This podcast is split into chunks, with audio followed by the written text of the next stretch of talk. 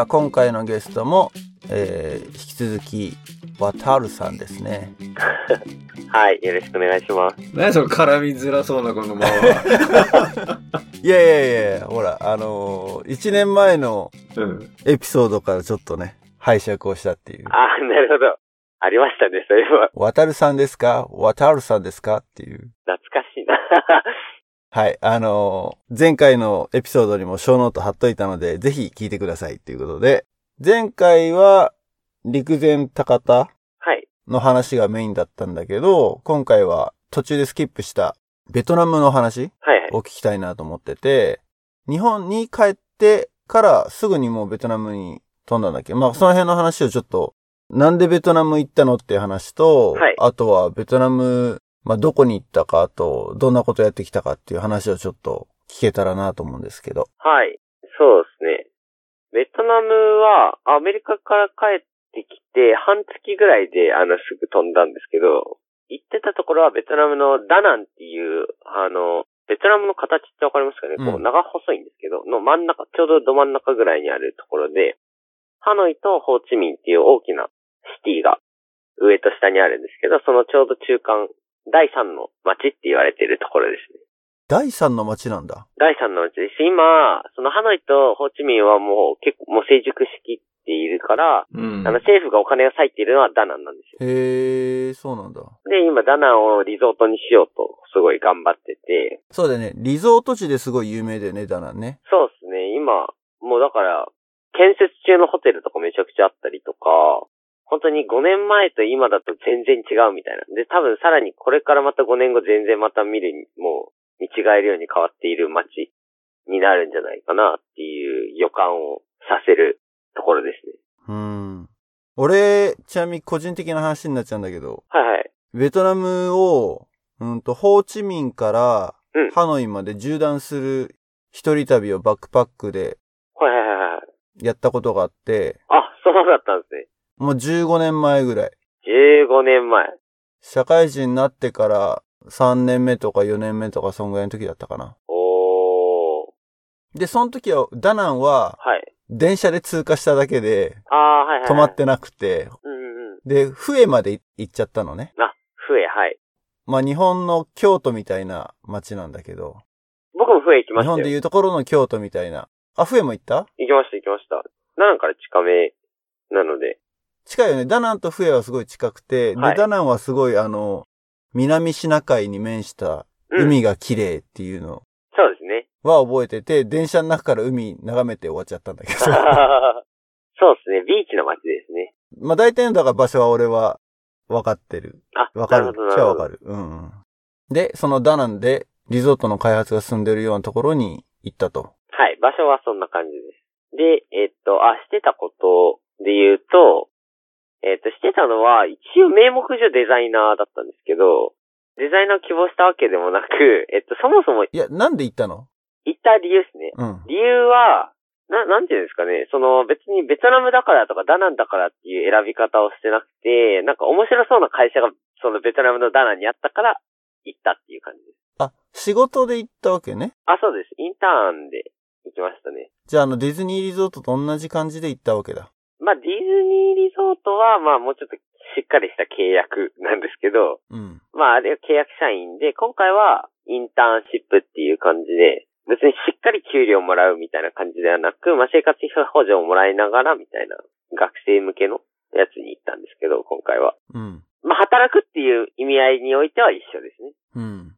そこで5ヶ月か、えっ、と、働いて、なんか、その会社が、あれだったんですよ。なんか、ゆるキャラを持ってて、なんか、ダナンをアピールする日本のゆるキャラを持って、日本の？というか、日系の会社で、うん。で、日本みたいにもっとこう、土地をアピールするキャラクターがあったらいいんじゃないかっつって、ダナンのゆるキャラみたいなの作ったんですよ。ゆるくないんですけど。で、それがでも全然こう、有名にならないというか、なんかまだもったいない形で終わっちゃってるから、それをもっとこう活用した何かできないかっていういうプロジェクトを募集してて、ああ、じゃあ、くまモンみたいなのを、はい。のダナン版みたいな。そうですね、そうですね。まあ、クマモンと比べていいのかちょっとあれですけど、でも、そうそうそう、そうですね。恐縮しちゃう。恐縮しちゃう感じ。ちょっと、日本人受けはあんまりしないかなどうかなみたいな感じ。竜なんですけど。ダロン君っていう。俺それ今思い出した、その話をして。あ、おやさんその竜の絵コンテみたいな書いたのをああ、そうです。渡るにだいぶ、そうです、送りましたね。いろん送ってな人に送もらってなんかた感想を求められた記憶があるな。ああ、そうでした、そうでした。いろんな人に送ってもらおうとしてたんですよね。あの頃ちょリスナーの人にはちょっとわからないかもしれないけど、渡るがその時に、その活動をしてる中で、布教活動の一環としてなんか、漫画みたいなのを書いたんだよね。そうですね。絵本を作ろうとしてたんですよね。あ、絵本だったのか。そう。で、それでなんか、コンテみたいなのを書いたのを送ってきて感想を聞かせてくださいって言って、そうそうそうそうそう。うちの息子にもなんか読ませて、感想を言わせた気がするな。そうでしたね。なんかもらった当気がします時の会話覚えてないんだけど。僕もちょっと鮮明には思い出せないんですけど、でもなんか、しっかりとなんかフィードバックをもらって、あ、ありがたいなって思ってたような気がします。うん。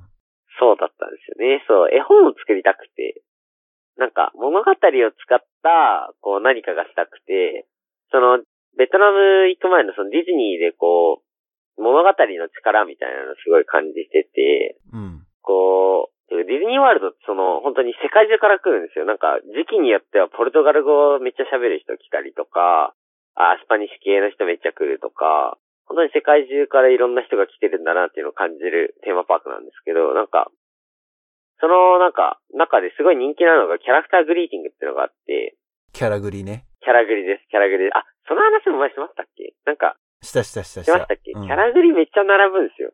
で、ファストパスがあるぐらいキャラグリ人気なんですよ。で、うん。結構謎だなと思ってて、個人的に。なんでそんなにキャラクターに会いたいんだろうって思ってたんですけど、まあ要は映画が好きだっていう。みんな映画が好きで、で、そのキャラクターに感情移入してるんだって思った時に、あ、なんかそれだけこう感情移入できた物語があった時に人は、なんかそのキャラクターに会いたくなっちゃうような構造をするんだな、みたいなのすごい思って、なんか小学校ぐらいの時から物語創作するのすごい好きで、で、まあ別にそれを職業にしようともなんとも思ってなかったんですけど、でもなんか、まあそうやって好きなことがもしかしたらこれから何かに使えるのかもって思ったら、ちょっとやってみたいなって思ってた矢先、その、ゆるキャラでなんかしませんかっていうインターンシップを見つけて、来たこれはなんかやるしかないと思って、応募して、なんか絵本作りたいんですけど、みたいな話をして、面白いねって言われて、行くことになったっていう経緯ですね。なるほど。流れとしては、そんな感じで。で、やってたことも、だからその、絵本を作ろうと、まあ、頑張ってたっていう感じで。あとは、まあなんかデザイナーの方が辞めちゃっ、僕が行く前に辞めちゃって、うん。で、だからデザイナーの代わりというか、なんかその、デザインの作業が余って、なんかこの、なんか残されたデザインの作業とかがあったので、それをちょっと、なんていうんですか、雑用とか言ったらちょっと言い方悪いけど、なんかその、やるつもりなかったけど、ちょっと、やってって言われたのを頼まれごとデザイン系でしたりとか、あと、ポスト、あ、あの、ポストカードとか作ってました、その、ダロン君の。はうん。え、ちなみにそのダロン君のいはい。い認知度は結果的にどんな風になったの？や、認知度は多分以前変わらずですね。全然、こう、うまくいかなかったんですよね。なんかまあ、結構悔いが残る感じの終わりでした。んちなみにそのダロン君っていうゆるキャラは、はい。現地の人はみんなもう知ってるの？いや、知らない。あ、そうなんだ。え、じゃあ、あくまで日本人向けのキャラクターなのか、それとも世界に向けてのキャラクターなの？一応コンセプトとしては多分日本人向けですね。日本人観光客に向けて、まあ一応思いとしては、その日系企業で、だからまあ日系企業なので日本から来る人をもっと増やしたい。で、だから日本とダナンの架け橋になるようなキャラクターを作りたいっていう意図で作られていると、こう認識してました、僕は。うーん。どんな絵かっていうのをちょっとリスナーの人には見せれるかなと思ったんだけど、ああ、ありますよ。ダロン君の、なんかあの、ページが。なハッピーダナンっていう、その、ウェブサイトを運営してて、で、そこに載ってますよ。あ、そうなんだ。じゃあそこのリンクちょっと、後で、はい。お渡しして貼っていただけるように。ハッピーダナンで検索したら僕の絵とか今出てきました。ハッピーダナン？そうですね。英語で D-A-N-A-N-G ダナンです。DA、NA ダナンでしょ？ハッピー、え、でもダノン君は、あれか、ダロンで調べてあんま出てこないんじゃないかな、多分。ダロン、あ、ダロンか。ダロン。ダノンじゃなくてダロン。あ、ダロンです。一応 LINE スタンプはあるんですけど、あー、出てきた。あんまり書いてない。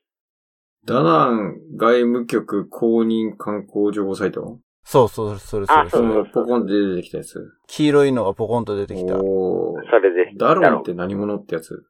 あー、それとかまさしく紹介のページですね。あ、本当だ。あ、じゃあこれはちょっとリンク貼っておきます。ありがとうございます。え、この絵はちなみにはい、渡るが描いたの？このダロンくんの絵は、いや、書いてないです。ベトナム人の方々。あ、じゃないんだ。で、えーとですね、ハッピーダナンで調べたときに、一個なんか、ステッカーみたいなやつが出てくるんですけど、ダロン君の。そのステッカーにあるダロン君は僕が書きました。一枚だけしか書いてないです。ステッカー？それを探すのはちょっと大そ変れはなので。、あ、後でお送りします。なんうか、ん、わからなそ基本的にはオフィシャルなやつがあって、なんかそれでもうなんか登録されちゃってるんですよ。う。うん、うん。だか、ら、あんまりこう自由にこう、形を変えたりとかできなくて、うん、うん、うん。最初行ってすぐは、なんかあんまり受けなそうだから日本人受けにリデザインしようと思っていろいろ案書いたりしてたんですけど、なんか商標登録してるから無理みたいな感じで、あ、そうなんだ、みたいな。ああ、そうなんだ。でも、このウェブサイト自体はすごいなんか充実してるっぽいよね。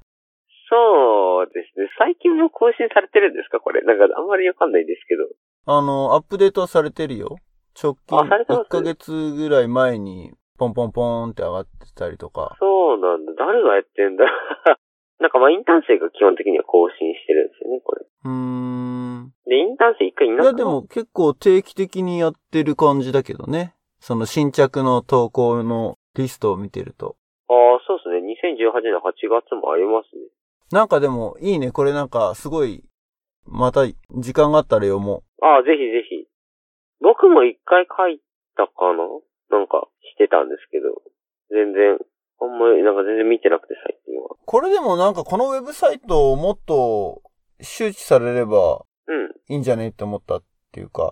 俺あの、ポートランド去年行った時、港がいた時に、うんうんうん。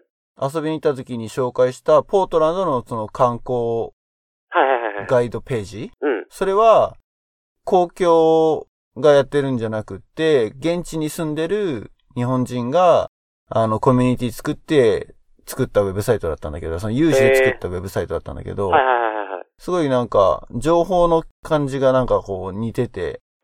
その街を紹介したりとかっていろんな切り口でトピッ。クがあってみたいなのが。あるので、こういうのは、あの、まあ、ダナンに行こうって決めた人は多分たどり着くと思うんだけどね。そうですね。ベトナム。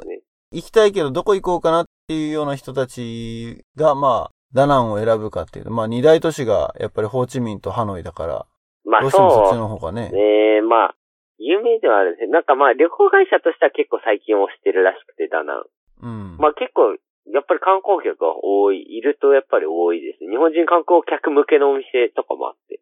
まあ気はするんですけど、ただまあ、まあハノイ、ホーチミンほどではないのかなっていうのはあるんですけど。ダナン、俺はその結局電車で通過しただけだったけど、はいはい。どんなところなのその観光地っていうのは、はい。なんだろう、もう本当にそういう開発をしちゃってる感じなの？いわゆる観光特区みたいな感じで。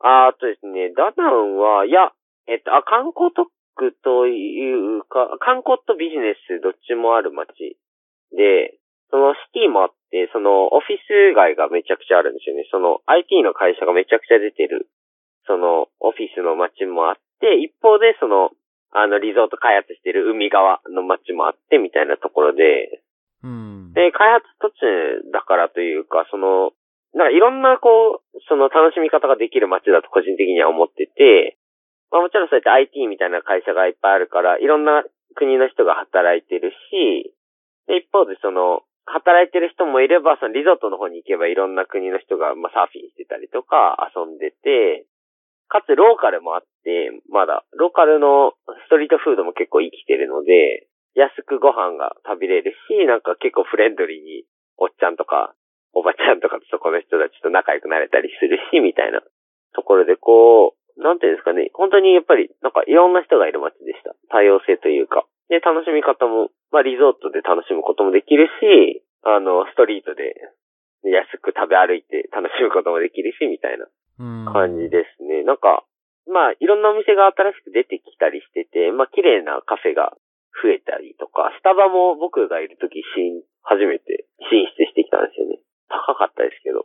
もう、普通のコーヒーとか、もうなんか物価がやっぱり全然違くて、うん。なんか、コーヒー7000ドンって言うんですけど、あの、お金が、ドン、ドンなんですけど、あれだよね、桁がすごいんだよね。あ、そうそうそうなんですよ。7000ドンって、つまり35円とかなんですよね。割る200するんで。で、35円とかで、でもスタバは普通の値段なんですよね。確か全国、あ、全国っていうか全世界共通なので。だから、え？そうなの？あ、そうです。基本的にスタバは同じっていうスタンス。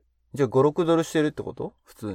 そうです、そうです。それバカ高だね。35円でベトナムコーヒー飲めるのに、誰が500円払ってスタバのコーヒー飲むんだって。観光客しかいねえのか。観光客と、でも、その、それこそ IT の会社で働いてる人たちはやっぱり収入が上がってきてたりして、ないいものがやっぱりこう、欲しいとか、レストランに行くように、こう、富裕層になってきてる人たちがベトナム、あの、スタバ行ったりとかしてるのかな。結構毎回混んでましたよスタバ。そうなんだ。僕は一回も行けなかったですけどね。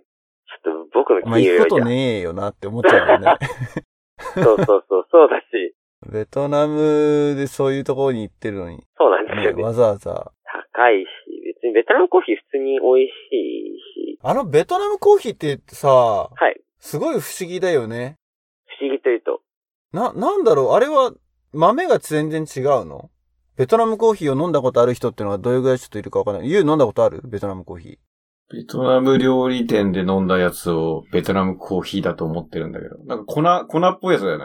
粉っぽい。粉っぽい、あの、フィルターがさ、うん普。通のコーヒーのサイフォンじゃなくって、アルミ製のうんうんうんうん。フィルター。で、うんと、最初にそこにさ、あの、練乳がうんあ、そうです。そこ2に。センチぐらい入ってて、で、そこにコーヒーがポタポタポタポタその場で落としながらうん。落としていくっていうやつなんだけど、はい。その落とし方の方がなんかすっごい粉が一緒に落ちちゃってるイメージなんだけど。粉、粉が落ちちゃう。なんか、あれなんですよね。その、ベトナムコーヒーって、あの、個人的な解釈というか、豆ではなく、あの、入れ方なんですよね。うんうん、うん。おそらく。あの、僕もオフィシャルでそう知ってるかって言ったらそうじゃないんですけども、基本的にベトナムのコーヒーって見るのは、豆はあんまりよくわかんないんですけど、まあ一応豆もでもベトナムで取れてるはずで、えっとなんかそのフィルターで細かくした粉を、えっと4層のフィルターでポタポタ落とすんですよね。うーん。あ、あれ4層もあるんだ。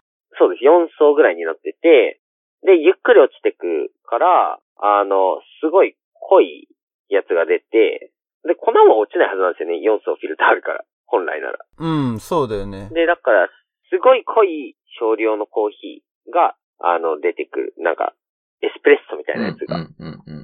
出てきて、それを氷で溶かしながら、薄めて飲むみたいなのがベトナムコーヒうーん。ー。あれだけで飲むと濃すぎるので、そうなんで、すっごい濃いんだよね。氷が必ず出てきて、氷で薄める。なるほど。それが、だからあったかいうちに練乳は溶かしてしまって、で、氷入れて、薄めてみたいおい、ベトナムはあれなんだね。第二のコーヒーの生産量を誇っていますって書いてあるよ。な。そううんなんですよ。なんか、同じページ今見てるけど。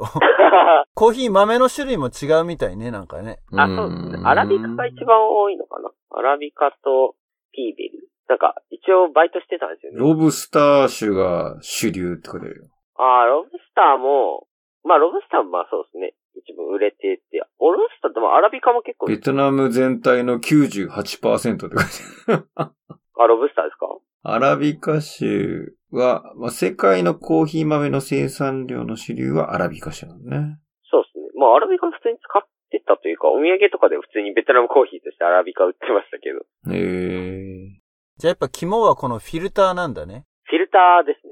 あれ、あの入れ方がベトナムコーヒー。フィルター買って帰った記憶があるでも。あ、本当ですか？うちも買って帰りました。お土産に。どこに行ったかもわかんないけど。そうです、そうです。あのフィルターで飲むのがベトナムコーヒーですね。あのフィルターで入れたコーヒーと、あとやっぱあの練乳が効いてるんだよね。あ、そうですね。練乳入れますね。まあ、ないやつもあるんですけど、あ、そうなんだ。ないやつも、あの、だから本当に濃いコーヒーだけのやつもあります。うーん。でも練乳入れるのがベトナムコーヒーっぽい。あの練乳とのコンビネーションのとあの濃いコーヒーを飲むと、ああ、ベトナムコーヒーっていう感じはする。ああ、そうですね。そうですね。え、ユウはそれ何？ベトナム料理屋さんとかに行って飲んだの？ベトナム料理屋さんだね。あれ、フォーとかだよね。ベトナム料理って。フォーだよ。ね。フォーはそう、ベトナム料理。だから、船橋に、西船とか行った時に、うん。西船のベトナム、いや、その、フォーを食べた後にコーヒー飲むみたいので出てきたやつが、あれ？それってもしや、すごい昔の話？いや、すっげえ昔の話。そこのベトナム料理屋さん、ちょっとす、すごいローカルネタになって申し訳ないんだけど、うん。そこのベトナム料理屋さん、もう俺行きつけだったのよ。西船に住んでた時。え、うん、うん。すごい。で、もう今は、ちょっとね、ご主人が病気で亡くなってしまって、お店がなくなってしまったんだけれども、あらあらあら。もうそれも、もう10年ぐらい前の話なんだけど、そこはほんとリーズナブルで、奥さんがベトナム人だったのね。そうだよね。うん。で、彼女がもうほんと作る、もう家庭料理なわけよ、ベトナムの。うん。だから俺の中ではもう日本にあるベストオブベトナムレストランだった。お日本にあるってすごいなんか、誇張してに、他行ってねえけど。いや、でもあれを超えるベトナム料理屋はないと思へえ。そう、そこのイメージで、あそこほらコーヒー、食後みたいなの出してくれた気がして。うん出す出すう。うんうんん。で、結構粉っぽかった気がするんだけど。粉っぽかった。穴が、荒う。かった穴がちょっと荒かった。うんフィルターが甘かったのかもしれないけど。でも俺はあんまそんなイメージないけどな。あ、本当？うん。それも含めてベトナム料、あの、コーヒーかなっていうふうに。うん。いや、でも美味しかった、美味しかった。う。うんーん。いやいや、意外と、狭いところで、繋がってたね。いや、でそうだもベトナム料理は、意外と東京にもさ、お店が少ないんだよね。今はどうだか知らないけど。ベトナム料理僕もあんま見たことないしね。バインミーとか、ソイガー。僕ソイガーバインセオとかあ、バインセオとか、ソイガーねと。かね。ソイガーとか。何ですかおかゆが、えーっと、コムガーとか、コムが、うん。コムガーとかですね。あんま見ないですね。バインミーはなんか一時期なんか、バインミー屋さん東京にあるみたいな話を聞いたんですけど、一回も行ってない。サンノゼもさ、実は、ベトナム国外で、ベトナム人が世界で一番多い町らしいんだよ。サンノゼ。で、ベトナム、その、なんだろう、リトルサイゴンって呼ばれるエリアもあって、まあ、ベトナム人街があるんだけどああ。るな。はいはいはい。そうそう。で、そこに行くと、比較的、その、そ、そこら辺にあるようなフォー屋さんじゃなくて、うん。もっとフォー以外のメニューも充実したレストランはいっぱいあるんだけど、うーん。バインミーだけに関しては、本当あの、ベトナム、現地で食べたのと同じようなのがない。もうアメリカナイイズされちゃってるの。全部。なるほど。バインミーパンが美味しいんですよね。もちもちしたフランスパン。あでもね、パンは美味しい。パンはやっぱ美味しい。なんだろうね、あれね。あれ美味しいんですよね。あ、フランス、やっぱりフランス領だったから、やっぱりフランスのあれが引き継がれてて、なんか、なんていうんですかね、ただ硬いフランスパンじゃないんですよね。ちょっともちもちしてるっていうか。もちもちしてて、外パリッとして、あ、そうそうそうそうそうそうそう。美味しいですよね、あれ。で、あれしかも安けりゃ美味しいんだよ7000ドンとかなんですよね。8000ドンとか。そう。路上で売ってんのはね、そうそうそうそう、めっちゃ安い。路上で売ってるやつとかもさ、うん。焼きたてじゃないわけだよ、パンは。あそうですね。まあ、オーブンでもなんかうん。外はパリッと、中はふわっとしてるっていう、あの、フランスパンは、そのフランスパンはでもね、食べれる。でもやっぱ俺、あの、中に入ってるものがもう違うのよ。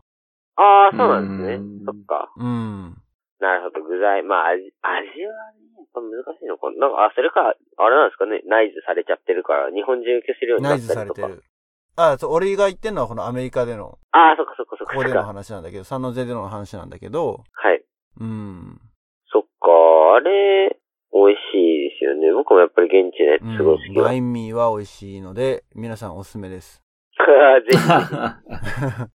日本で食べれるか、東京でとか売ってる、東京じゃなくても日本でそういうお店があるかちょっとわかんないけど。バインミー調べたら、ババに、なんか魚のババって結構、あのアジアの方多いじゃないですか。ババ？高田の、ば、高田のババ。うーん。高田のババってあの、あの、いろんなアジアン、その、ミャンマーとか、いろん、なんか、とにかくアジアからの移民の方がすごいいっぱいいる街で、うん。で、そう、バイン、今パッと、バインミーって調べたら、バインミー高田のババって出てきて、何個か出てきましうーん。た。うん実はあるのかも。行ったことないけど。ちょっと、お腹空いてきた。明日行こうかな、ベトナムで。ベトナム料理はでも美味しい、ヘルシーだしね。うん。いいよね。そうなんですよね。美味しかったです。なんかアメリカ行っててからのベトナムだったんで、あなんかうん健康的だなって思いました。なんか食べ物アメリカがくっそ不健康的だからね。そうなんですよね。健康的なもの食べようとすると高いじゃないですか、あっち。そうね。それがベトナムは普通に日常的に食べてるものが健康的な気がして、多分嬉しかったですね。あれ。美味しいし。まあお腹は下しましたけど、でも美味しかった。まあそれはね、日本から来た人はみんなそうだからね。そうなんですよね。もう日々、もう毎日下し続ける。まあ、もう、あ、また痛くなってきたな、みたいな、もう日常でしたね。下すの。アジアのバックパック旅行は常にそういう感じ だったな。そうですよね。ユウとタイ行った時もなんかそうだった？おー、懐かしい、タイ。腹を下してたような気がするけど。あタイは大丈夫だったな、俺、確か。ー。あ、本当ですか？俺、中国でやられたんだよ、そう。タイはね、意外と大丈夫だった。もうインドは最悪だったからね、俺ね。タイんだね。いや、もうそれは予想していて、ロールのトイレットペーパーをバックパックに入れて持ってったから、大事ですね。そのトイレがまずない可能性があると思って。はいはいはい。確かに確かに。なるほど。トイレ事情は確かに、いろいろありますよね、各国。各国ありますね。各トナムもありますね。紙がないところが多々。シャワーがついてるんですよね、ベトナム。へえ、もうどうだったか覚えてないな。ベトナム紙がない、基本、基本というか別に紙ついてるとこもあるんですけど、大体シャワーで、トイレシャワーっていうのがついてて、うん。あの、水で手で洗うっていうスタイルでした。ね、シャワーってそれだけ聞くとなんか、ウォシュレットをいよいよあ先を行ってるような。な感じがするけれど、まあ、手動ってことだよね。手動、手動ですね。で、自分で自動ではなく。力のなんか加減を調節するみたいな。だから、大体トイレびちょびちょなんですよね。あんま入りたくない。そう、でもトイレシャワーはでも僕最後まで抵抗があって、トイレシャワーあるところで一回もトイレしなかっえ、それシャワーって、俺全然記憶ないけど、た。はい。え、自分で手ですくうんじゃないの？あ、シャワーです、シャワー。シャーって出てくるのを、自分でお尻に当てるの？あ、そうです。で、多分、どうすんだろう？手でもこすんのかな？ちょっとよくわかんないですけど、あれ、よくわかんないまま終わりました。あ、じゃあ一応、手としてはシャワートイレではあるわけだ。本当に手動なだけで。そうですね。紙がついてないへで、ーシャワーが設置されてるみたいドライヤーもついてないと。な。だいぶついてないですね。どうすんだみんな。髪もなくて。紙、そうですね。びちょびちょ、びちょびちょになるんじゃないですかね。あれ、結構、あれ、日本語学校とかもそんな感じ。うーん。あれだ。稲荷に聞こう、稲荷に。大いなりね。そうだよ、そうだよ。ああ、それちょっと多分、ぜひ、Facebook でもいいのでコメントください。聞いてたら。いや、ベトナムって帰ったら、さすがにね。そっか。で、ベトナムのさっき言ったインターンで行って、あれそれは期限って決まってるもんなの？もう何ヶ月、じゃあ半年とか1年とか。行きは決めてるけど、いつまでやるみたいなのは全然決まってないやつだったの？あ、いや、えーっとですね、決め、一応決めてて、えーっと、まあ、本当はそもそもは4ヶ月かな？で帰ろうと思ってたんですけど、うん。でちょっと、やりきれなそうだぞって思って伸ばして、3月まで来ました。本当は、なんか3月の頭に帰ろうとしてたんですけど。うん、うん、まあでもその契約もそんなになくて、しっかり。うん。まあ一応、なんか口約束と、あとまあビザが、まあちゃんと、ビザの範囲内であれば大丈夫っていうことで。で、半年間ビザ取ってたんで、うーん。だからまあそこはカバーできてっていう感じですね。じゃあそこはもうある程度の、もう、プロジェクトっていうか、この期間でガッとやるぞっていう感じだったのね。そうです。もうベトナムに移住しちゃおうっていうわけじゃなくて、あ、そうですね。全然移住のつもりはなく。それこそまあ、あの、広田とか、その、まあ、やっぱり、あっちの街づくりとかに活かせる、うん。なんか施策というか、こう、ちょっと試し打ちみたいな感覚でした。うん。でも東南アジアはずっと行きたくて、なんかその、高一かな？高一だ。高一の時にモンゴルに行ってたんですよ。僕なんか2週間弱ぐらい。で、うん。なんかそこの時に、なんかそれがすごい僕、印象深くて、こう、中高一貫校に入ったんですけど、僕中学から。で、お母さんの母校で、で、なんか毎年海外体験学習っていうのがあって、うん。で、中学1年生で、その、入学する前のタイミング、入りたいですっていう説明会に行ってた時に、モンゴルに行ったっていう話を先輩たちがしてくれて。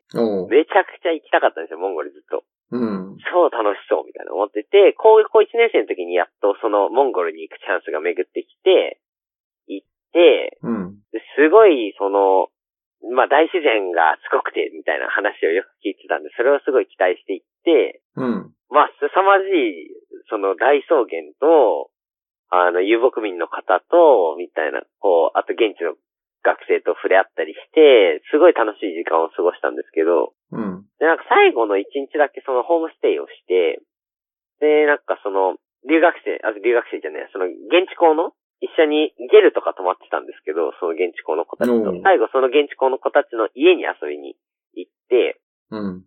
ホームステイさせてもらうっていう企画だったんですけど、で、その時にすごいなんか、あの、なんかお父さんがレクサスで迎えに来て、おー、みたいな。で、お母さんに会いに行こうって、お母さん会いに行ったら、お母さん社長で、うん。なんか香水もらって、で、弟とその時一緒に行ってたんですけど、え、みたいな、香水とかどう、どうするみたいな。当時高校1年生と中学2年生みたいな状況で、もうなんか困惑して、で、もうありがとうってもらって、で、家帰ろうって家帰って、車降りたら、あの、ストリートチルドレンと初めて、生まれて初めて遭遇するみたいな。なんか、今までのこう、なんだろう、描い、思い描いていたものとのギャップに、すごいこう、面食らった瞬間がモンゴルであって、うん。で、なんかその、モンゴルでその、なんかすごい、自分はそれこそ与えられて生きているというか、その、携帯電話欲しいって言ったら携帯電話ももらえて、働いてもないけど小遣いももらえるし、で、モンゴル行きたいと言ったらモンゴル行かせてもらえるみたいな、なんかそんな恵まれた環境の中でこう、なんか自分は何も与えらんないんだな、みたいなのを、ショックがすごいあって、うん。で、だからなんかしたいな、みたいなのをずっと思ってたんですよ。で、なんかそれがこう巡り巡ってこう、東南アジアの貧困とかなんかそこにこう、自分の中では当時結びついてて、で、だからディズニーなんてもう全く、もう貧困ととか言ってらんないぐらいかけ離れた世界に行っちゃったんですけど、うん。でもなんかやっぱり心の中にはどっかそういう、その、そっちの世界を見たいっていうのもあって、だから東南アジアのどこかに行きたいなーっていうのはふんわりあったんですよね。ディズニー終わった後。うん。で、そしたら、こう、いろいろ、まあ、ディズニーで学んだことと、あと、やりたいと思ったことと、マッチングした会社がたまたまベトナムにあって、あ、じゃあベトナム行くかっていう流れでしうーん。向こうでもあれだよね、その、人口はいっぱいだし、若い人が多いから、その、成長っていう意味ではものすごいんでしょた。あ、ベトナムはすごい、だから今伸びて、うん。伸びてますね。で、まあ日本にやっぱりこう学びに行きたい学生とかもすごいたくさんいるし、日本語学生うん。はめちゃくちゃいましたね。めっちゃ日本語流暢。うん。普通に会話できちゃう。漢字で普通に、漢字とひらがな、普通に交えてメッセンジャーでめやり取りできちゃうような子たちがたくさんいて、おう。すごいな。もうなんか、僕は全然ベトナム語勉強しないで来ちゃったごめんなさいみたいな感じでした。でも逆に、それでも大丈夫なぐらいみんな、うん。日本語と、英語も？英語はそこそこ、まあ人によりますね。うーん。あ、じゃあ逆に日本語の方が、他の、で母国語と日本語みたいな感じなの？えーと、まあ人によるんですけど、全然。うん。まあでもそういう人もいましたし、えーと、それこそ英語と、あベトナム語みたいな人もいたし、あとフランス語？フランス領だったんで、フランス語勉強してる人もいたし、まあ、それこそまあベトナム語しか喋れない人もまあもちろんいました。まあ、新日ってことだよね。結局、やっぱりアジアの中では非常に新日なんだよね。ああ、新日ではありましたね、すごくやっぱり。なアニメとかの影響はやっぱ凄まじいですね。漫画、アニメ文化、ドラえもんめっちゃ人気で、ドラえもんなんだ。ドラえもん、まああと今のアニメも人気なんですけど、であの、なんか日本文化がしを浸透させたのはドラえもんなのかななんかすごいドラえもんが根付いてます。ほそれはね、まあ今、うちの息子がすごいドラえもん YouTube で見てるかああ、らなんだけど、はい。あの、YouTube で探すと、ほとんどがベトナム語とタイ語の字幕のバージョンのがああ、多分違法にアップロードされてるなるほど、なるほど。のをアメリカで見てるっていう。なるほど。ただ音声はそのまんまだから、う。うんん。字幕だけがこう、ね、タイ語のぐにょぐにょってのだだったりとかあの、ベトナム語のアルファベットっぽい、よく読めないんだけど、はいはいはい。字幕が入ってるってのはすごいいっぱいあって、なるほど。まあ、コピーライト的な概念があれなのかな？一応、あるっちゃあるの？まあ一応存在はしてはいますけど、でもあの、なんか LINE のあのクマいるじゃないですか、ブラウンうん。うなんん。かあれの、あの、スマホケースとか、ドラえもんのスマホケースとか、果たしてオフィシャルなのかっていうのは、まあ、たくさんう、まあ、売ってはいますけどね。なんか結構、えななんでオフィシャルなのかって疑っちゃうかっていうと、なんか結構ありえない位置にその穴が開いてて、なんかカメラの穴かななんか普通に顔なのに顔面にそのカメラの穴開いてるみたいな。ちょっとこれ、やばくないみたいな やつが売ってて、まあ、お、あ、多分、アンオフィシャルなんだろうな、みたいなやつが、なるほど。まあ、まあ、そこそこ売ってましたね。うーん。実際なんかあの、事件はあったの？いろいろ。事件ですか？事件はそうですね。まあ、いいろいろ当時あったんですけど、何があるかな？じゃあ一番思い出に残ってる。一番思い出に残ってるの？ああ、ちゃんと思い出してくればよかったな。なんか、本当は多分思い出せばいろいろあったはずなんだけどな。いろいろあったはずなんですけど、あ、まあ、一個結構覚えてるのは、あの、運転が、あの、怖いっていうのがあって、なんかその、あの、向こう、ウーバーみたいな感じで、こう、グラブっていうのがあったんですよ。東南アジア版ウーバーみたいなやつで。おー、グラブ、うん。基本的には、あの、バイク？グラブバイクっていうので、バイクのグラブ乗ってたんですけど、まあ、たまにこう、車の、ちょっと急いで帰りたいとか、ホイアンっていう、その、ダナンからちょっと離れた街があるんですけど、ホイアンに行って、ホイアンからちょっと急ぎで帰りたいとかいう時に、グラブの、普通に車で帰ったりしてたんですよ。その時に、なんかすごい運転が凄まじくて、なんかこう、すごい人はフレンドリーでめちゃくちゃ、なんか、うん、よろしくね、みたいな。あ、日本人なんだ、みたいな。なんか、えすごい僕は日本大好きだよ、みたいなことを言って、あ、なんか超いい人と思って、運転始めた瞬間に、リアルマリオカートみたいな感じで、ふーん、ふーん、ふーん、ふーん、みたいな、シューンみたいな、なんか、どんどん追い抜かしていって、いや、いやいや、そんな急がなくていいから、みたいなスピードで、あの行ったのは結構怖かった。リアルマリオカートで運転荒いんだ。激荒でしたね。すごかったね。あまあ別に全員が全員じゃないんですけど、なんかやっぱり、なん、なんだろうな。いや、結構優しいんですよ、ダナンの人たち。めちゃくちゃ親切で、筆箱一回落としたんですよ、僕。で、アップルペン入ってて、そこに。うん。あの iPad とかで使える。で、あれ、言うて100ドルぐらいするんで結構高いんですけど、全然なくしたこと気づかなくて、で、なんかそしたら Facebook で知らない人からメッセンジャー来て、誰だろうと思ったら、なんか君ペンケースあのカフェに落としたよねみたいな。で、カフェのオーナーに渡しといたから受け取ってねみたいなのを書いてくれるぐらい、めちゃ治安良いみたいなところなんへですよ。その優しさすごい感じる街だったんですけどー。、すごいね。いざバイクに乗ったり、いざ車に乗った瞬間になんかすごいなんか戦闘本能が丸出しになるというか、なんか、えー、みたいな。そんな急がなくていいのにとか、なんか、あまあ、あっちはこのクラクション鳴らすのが別に日本みたいに否定的な意味ではなく、通るよみたいな、なんか、ただそれを伝えるだけうん。のニュアンスなんですけど、まあ、ちょっとやっぱ怖いというか、があって、なんでなんだろうっていうわかるすごい考えた時がありました。いや、アジアみんなそうだ、そんな感じはあるよね。ありますね。うん。特にその、バイク、その株はいはいはい。ホンダの株、まあ、ホンダだけじゃないと思うんだけど、うん。もうあれだよね、ベトナムもそうだよね、あの、ホンダがバイクって意味になってるよね。のあ代名詞っていうか。あ、どうなんだろう。でも多分そんなニュアンスです。ホンダで通じるんで、多分そうそう。そうそうんな感じだと思う。まあ、バイクのメーカーはホンダ以外にもあるんだけど、うんもうホンダがもうバイクっていう言葉の代名詞になるぐらい、ホンダのスーパー株がうん。バーッと広まったんだよねそう。そう東そうですね。南アジアにね。数多いですね。めっちゃ多い。うん。で、それに、だって家族4人乗ってたりとかするもんね。あ、そうそうそう。あれすごいですよね。曲芸というかなんかもう技ですよね。いや、もうほんとね、あの、年代的な話になっちゃうけど、暴走族みたいな感じで乗ってるよね。すごい人はすごいですよね。なんか、うん。ダナンは多分だいぶマシな方なんですよ。多分ハノイ、ホーチミン行ったらもっとやばいだろうけど、うん。ダナンはまだその、その排気ガスまみれとかでもないし、まあ多いけど、多くてちょっと怖いけど若干道に出るの。でもまあ、マシな方ではあって、ただ、うんたまにいるんですよね。すごいのが。うん。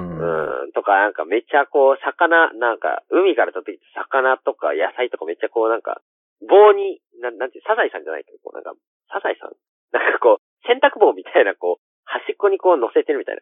わかります、うんうんうんうん。長い棒の先端になんか魚二つ乗せて。肩にかけてこあとう、肩にかけて乗ってるみたいな、そう。バランスしてるようなイメあ、そうージでしょ？そうそうそうです、そうです。ああいうのとか走ってると、おーみたいな。あの魚でも大丈夫なのかな、衛生的にみたいなやつとか を、うんそう、なんか走ってたりとか、あ結構パンチ効いてんなっていう時は結構あります。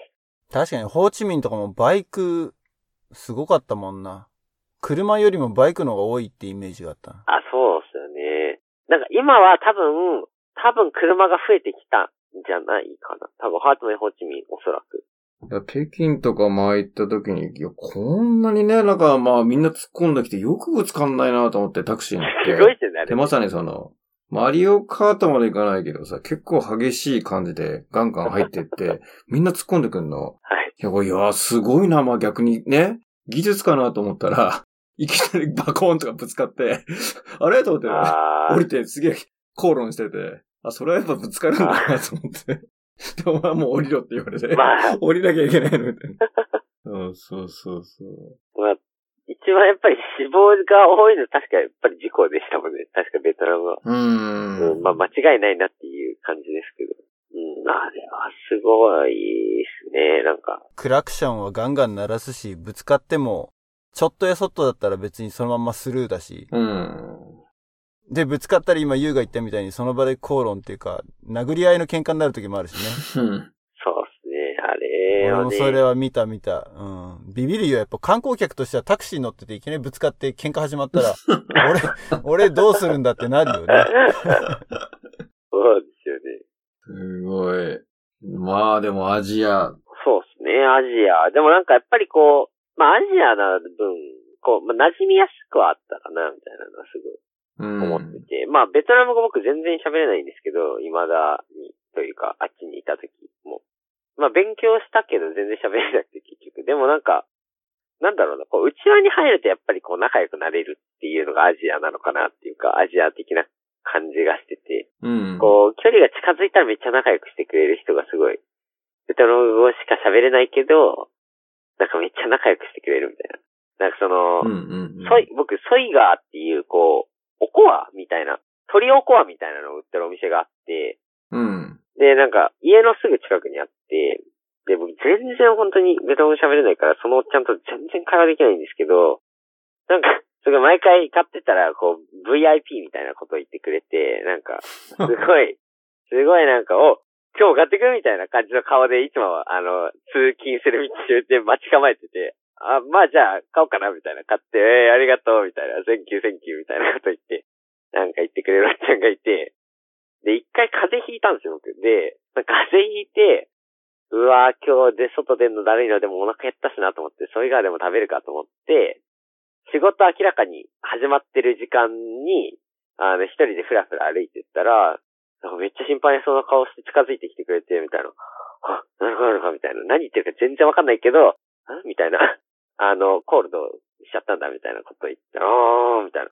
あー気をつけろよ、みたいな感じの、何言ってるか全然わかんないけど、なんか声かけてくれて、うん。で、こう、それがお、なんか出してくれて、気をつ最後もなんか家、そこのお店出る前に肩叩いて気をつけろみたいな感じで 送り出してくれるみたいな、なんか、全然言語コミュニケーション取れないけど心が通じ合ってるみたいな、そういう、なんか、あれがストリートにあって、すごいなんか、楽しかったというか、嬉しかった。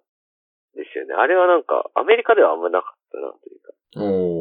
まあ、英語喋れちゃってたからっていうのもあるんねです。けど。ホームステイ、ラボっ子とかが行くって言っても、そこまで言語コミュニケーション取れなくはないもんねそ。うそうそう、うんそうなんですよね。知ってる単語は並べられるけれ英語喋れるから。基本ね、あれなんですけど、もう本当にわかんないみたいな。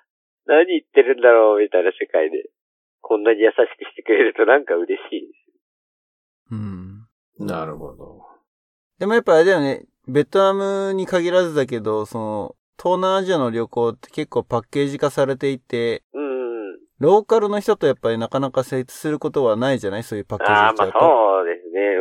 うんうん。うん。だけど、その中でもまだ、なんで今聞いてる感じだと、ダナンとか観光地であってもローカルの人と接点が持てそうなっていうか、そうですね。ダナンはだから、フレンドリーな感じなそうです、そうです。印象を受ける。るよね。うん。ダナンいいとこでしたよ。なんか本当にだからこれからローカルがなくなっていっちゃったら悲しいなってすごい思いますね。どうなるのかわかんなういけど。ん。まあそれがやっぱね、東南アジア魅力ではあるからね。そうなんですよね。あの距離の近さみたいな。めっちゃ売りつけてくるみたいな。今日は買わない、今日は買わないって言ってもなんかめっちゃ寄ってくるみたいなとか、なんかあれは、あれはあれで楽しいですね。なるほど。あとちょっと気になったのは、はい。渡るが書いてくれた小ノートの最後に、ホイアンの海外ビジネス合宿、武者修行ってあるんだけど、これはひょっとして、はいはい。あの武者修行プログラムかしら？あ、知ってますか？武者修行プログラム。あのー、これももう1年ちょっと前ぐらいなんだけど、はいはいはい。なおというあの、コーチングをやってる、まあ、ラボっ子じゃないゲストが来た時にうん、紹介したものがあって、あのー、渡るがベトナム行ったって言った時にちょっとそれもポンって思い浮かんだんだけど、はいはいはいはいはい。まあ、彼がやっている、その、スタッフとしてね、関わっている武者修行プログラムっていうのがあって、大学生向けのそのビジネス合宿はいはいはいはいはい。あ、まさしく。を紹介してるんですよ。その、エピソードの中で、最後の方で。あら、そうなんですね。それ完全に見逃しました。で、それとのなんか関わりがあったとしたら、なんかそれはすごいなと思って、なんか、ああ、はいはい。ここで繋がるかそれがっていう。なるほど、なるほど。なんか僕自身は別に武者修行ではないんですけど、友達の友達が武者修行をやって、で、会いに行ったんですよね。で、めっちゃ仲良くなって、だからそれこそ、その武者修行のプログラムの中で、ファシリテーターしてる方とかとも、お話ししたり、なんか夜飲んだりして、あら？めっちゃあら？楽しんでます。あら？そのファシリテーターをやってた、やってる人がゲストで来たのよ。えー、すごいですね。それ、ひょっとしたらだから本人かもしれない。うん。なおさんではなかったですね。あ、本当？あ、まあ何人かいるからね、スタッフは。そうなんですよ。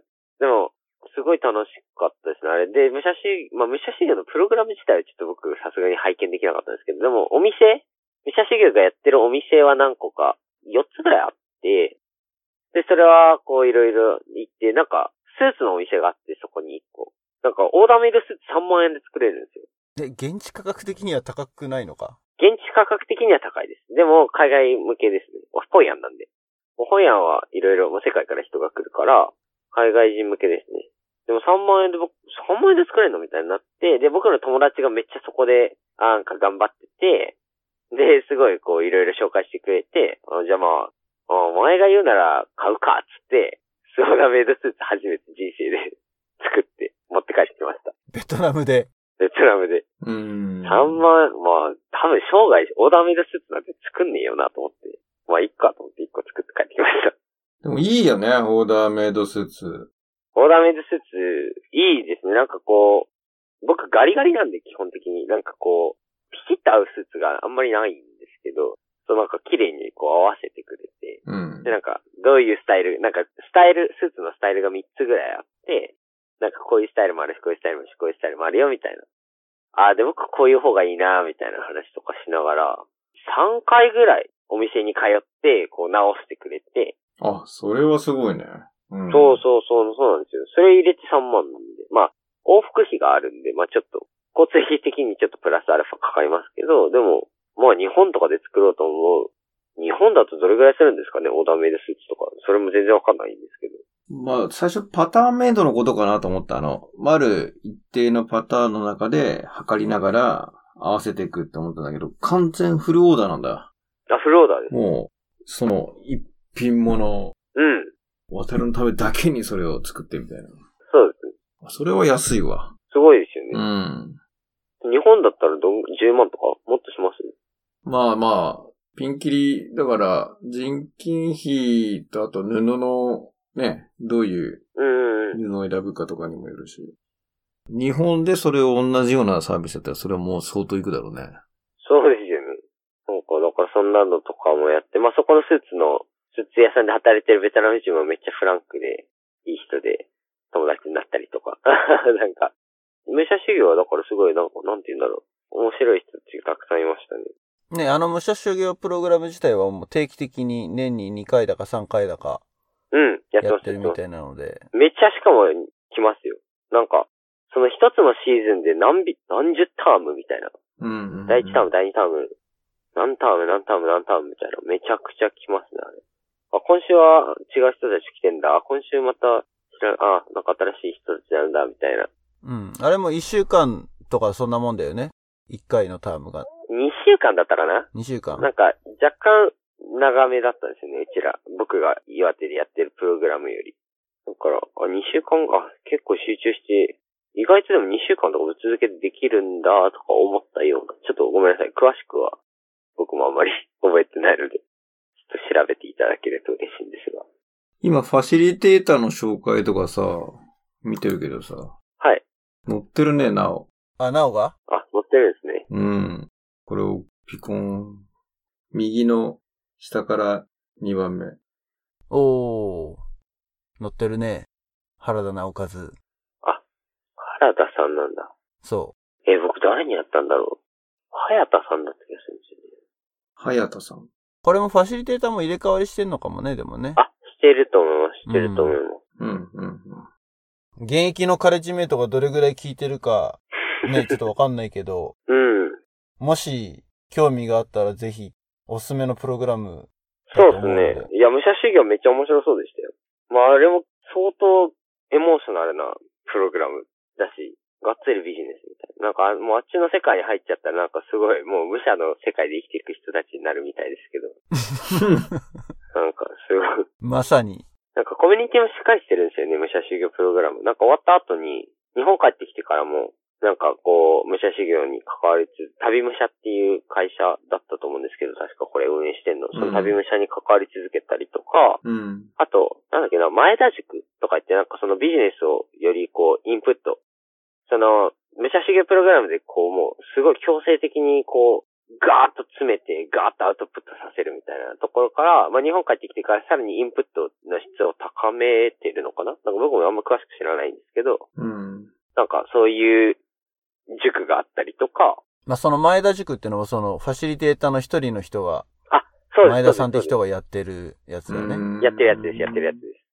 なんか、結構がっつり、こう、なんだろうな。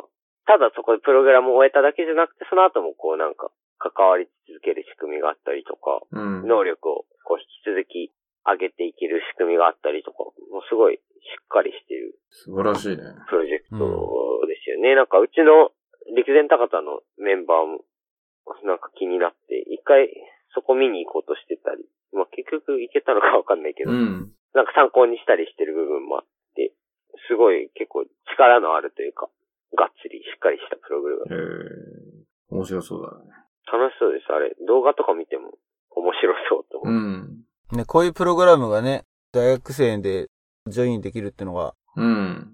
まあ、すごいいいよね、今の時代ね。うん。いや、いいと思う。そうですね。なんか、楽しいですよね、やっぱり。まあ僕がやってるのもすごい、なんかこう学生で、ぐわーっと話し合ったり、こう、プロジェクト作るみたいな、こう自分たちで企画して作るとか、こう、熱量込めて本当にこう、チームで1週間とか2週間とか決められた期間で作るのは、やっぱりこう、若いうちだからこそできるというか、なんかこう、エネルギーだいぶ使うし、でも、なんかそこにこう、かけられる、こう、感情というか、エモーショナルな瞬間とか、もうなんかすごい、心にやっぱり残り続けて、すごい糧になるし、楽しいと思います。なんかこういうプログラム。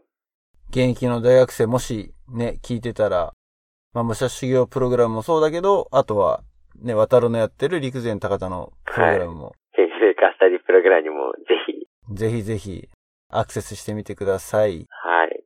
じゃあ、ちょっと時間がそろそろな感じなので、まさかの、武者修行プログラム、落ち。クロージングが。じゃあ締めますか。えー、毎度のことですが、Twitter、Facebook でいろいろ情報を発信していますので、えー、リスナーの皆さんぜひフォロー、ライクをお願いします。あとはですね、えっ、と、私たちのこのポッドキャストに、まあ、投げ銭という形で支援するプロジェクトもありますので、えー、Patreon というサイトでやってます。毎月2ドル、ね、さっきのスタバのコーヒーなんかよりも全然安いという。まあ、あとね、あのーサポートしてくださった方にはサポーター専用のちょっとしたね、エピソードを、限定エピソードを配信したりとかしてますので、前回のね、渡るとのエピソードの後に撮った収録なんかも入ってますので、ぜひ、渡るも含めてだけど、はい。あの、ゲストで出てくださった方もぜひ、えーサポートしていただけるとありがたいです。はい。はい。ということで、えー、前回、今回にわたり2回、えー、渡るにゲストに来ていただきました。また、はい。準レギュラーというか、レギュラーゲストなので、ありがとうございます。お呼びしますよ。はい、お待ちしてます。また、よろしくお願いします。楽しみになんかネタをストックしておきます。